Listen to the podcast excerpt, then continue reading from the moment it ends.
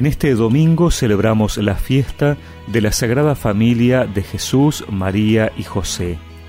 Por eso escuchamos en el Evangelio que cuando llegó el día fijado por la ley de Moisés para la purificación, llevaron al niño a Jerusalén para presentarlo al Señor como está escrito en la ley. Todo varón primogénito será consagrado al Señor. Después de cumplir todo lo que ordenaba la ley del Señor, volvieron a su ciudad de Nazaret, en Galilea. El niño iba creciendo y se fortalecía, lleno de sabiduría, y la gracia de Dios estaba con él.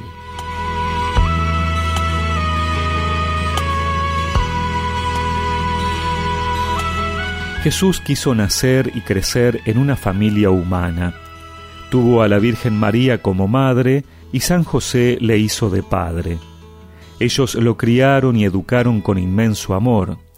La familia de Jesús merece de verdad el título de santa, porque su mayor anhelo era cumplir la voluntad de Dios, encarnada en la adorable presencia de Jesús.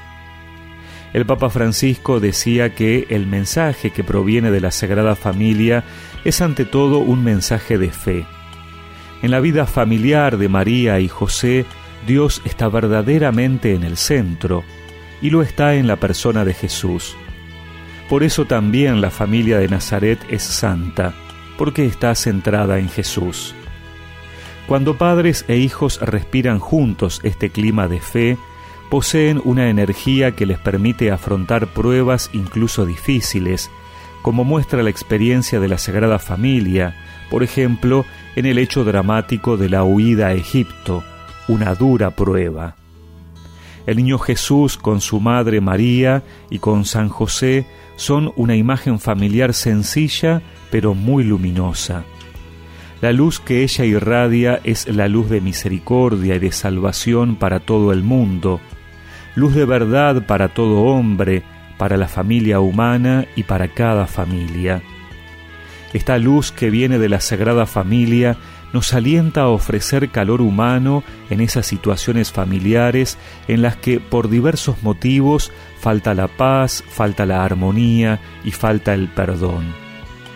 Que no disminuya nuestra solidaridad concreta, especialmente en relación con las familias que están viviendo situaciones más difíciles por las enfermedades, la falta de trabajo, las discriminaciones o la necesidad de emigrar.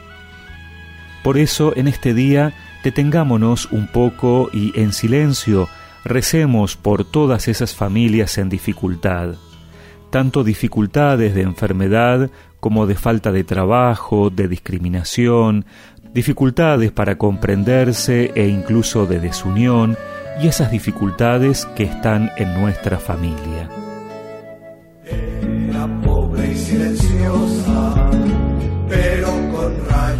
De luz, olor a jazmín rosa, y el niño que la alborosa es la casa